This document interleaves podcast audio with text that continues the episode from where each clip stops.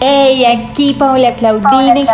Quiero darte la bienvenida al podcast de Souls, mi escuela de desarrollo personal. Estoy muy feliz de tenerte aquí, compartir contigo todo lo que sé para que podamos cambiar el mundo juntos. Si tú cambias, el mundo también cambia. Podrás encontrar todos los días conocimiento, reflexiones, ideas, tips y herramientas para tu crecimiento personal.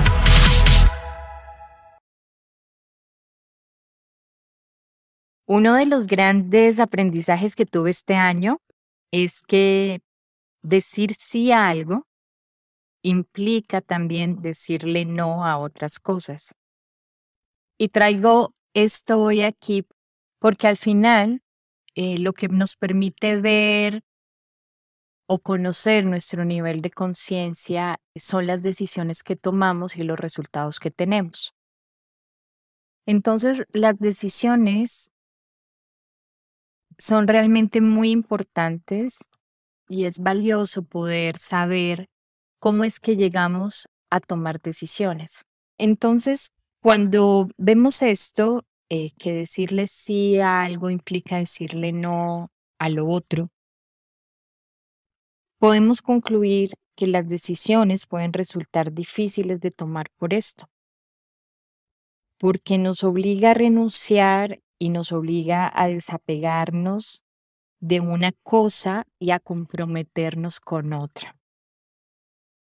Yo este año tuve que tomar decisiones en, muchos aspectos del trabajo, principalmente sobre lo que iba a ser importante para mí hacer de aquí en adelante, sobre en dónde yo quería enfocar mi energía, sobre qué era eso que yo quería hacer y fue realmente muy difícil y tuve que aprender a decirle no a muchas cosas que también me gusta hacer y que disfruto mucho, pero teniendo en cuenta que soy una humana común y corriente, eh, con limitaciones de tiempo, con limitaciones de, de muchas cosas, pues no le podía decir absolutamente a todo lo que quería así. Entonces tuve que llegar al punto de establecer qué era lo realmente importante para mí, para mi vida, para mi propósito personal, para mi misión de la vida y tomar decisiones en cuanto a eso y, empezar a decirle no a muchas personas,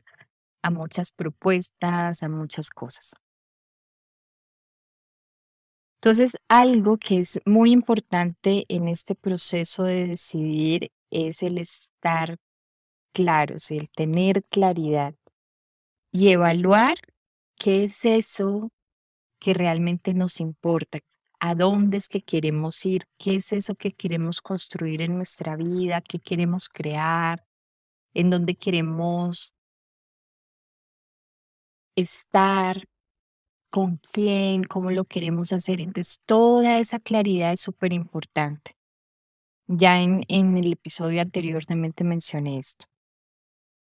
Mientras no podamos hacer esto, mientras no podamos tener esa claridad y poder tomar esa decisión sobre no me voy a ir por el camino A, me voy a ir por el camino B, o voy a hacer esto y no voy a hacer lo otro, vamos a encontrarnos en un estado de confusión en el que no podemos crear verdaderamente algo. Y estar ahí resulta riesgoso y peligroso para nosotros mismos y también para todas las personas que están involucradas en la situación. Muchas filosofías eh, se refieren a esto que te estoy diciendo con parábolas como que no existen los grises o que no seas tibio o que no puedes estar en un quizá o en una duda. Y es cierto. La verdad es que la vida siempre nos exige un sí o un no por respuesta. Y cuando no podemos decir sí o no, la vida resulta ser muy complicada de vivir. Por eso, necesitamos entender cómo creamos estas decisiones que tomamos. En todos estos episodios te he hablado sobre ser consciente, sobre la influencia que tiene nuestro conocimiento para determinar el nivel de conciencia en el que estamos, sobre cómo construimos ese conocimiento a partir de nuestra observación personal o de lo que aprendemos a través de otros.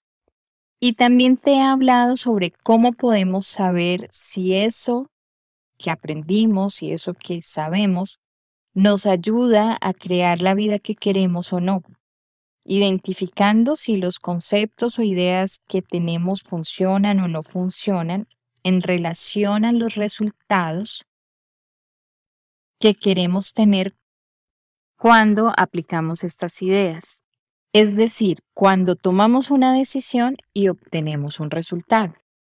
Esto es algo eh, que se puede medir fácilmente todo el tiempo y se conoce como la ley de causa y efecto, que es al hacer una acción yo recibo una respuesta. Al realizar una acción tengo un resultado. Al tomar una decisión, tengo un resultado. Al decir algo, tengo una respuesta. Cuando hablamos de conciencia, de conocimiento y de creación, estamos hablando de aspectos de la vida que funcionan simultáneamente. Solo puedes crear lo que conoces y solo conoces eso de lo que eres consciente. Podemos agregar que solo puedes ser consciente de aquello que puedes observar.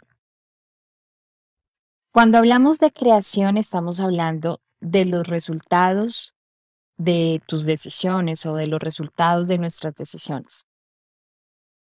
Decides de acuerdo a lo que sabes, es decir, de acuerdo con las ideas que tienes. Y las ideas que tienes vienen de tu experiencia o de lo que has aprendido de la cultura, de tus padres, de la escuela, de los libros y de las conversaciones que tienes con otros. Si te das cuenta, la base de tus resultados viene de lo que aprendemos o de lo que aprendes y de la manera en cómo lo hacemos. Existen miles de estudios en los que se menciona que la mejor educación es la que se basa en el método científico y que ésta es superior a cualquier otra, porque la persona puede experimentar a partir de la observación los diferentes fenómenos que surgen sobre lo que se está investigando y de esta manera aprende sobre eso. Aquí hay varias cosas para ver. La primera es que cuando hablamos de observar, no estamos hablando de ver con los ojos. Observar involucra el uso de todos nuestros sentidos y también involucra el análisis de datos a partir de los hechos o de los resultados que se van presentando en el transcurso del tiempo y que nosotros podemos observar. Ese tiempo puede ser segundos, minutos, horas o días. Este análisis de datos son estadísticas. Y todo este proceso también requiere conocer otros puntos de vista de otras personas que han investigado sobre lo mismo. Ahí también nosotros hacemos una investigación sobre el contenido, el material o lo que otros han aportado a ese tema. Y al final, de acuerdo con los descubrimientos que hemos hecho, sacamos nuestras propias conclusiones que pueden coincidir con las de otras personas o la de otra persona o ser completamente independientes. Y cuando es completamente independiente, nosotros somos quienes iniciamos un movimiento en el que más adelante otras personas tal vez van a coincidir con esos mismos resultados o con esas mismas conclusiones a las que nosotros llegamos. Aquí es donde la mayoría de nosotros tenemos un hueco muy grande porque se nos ha inculcado a aceptar la verdad de otro como nuestra y a convertirnos en repetidores obedientes. Y pensar está de por sí descartado. Pensar viene de lo que aprendemos al observar.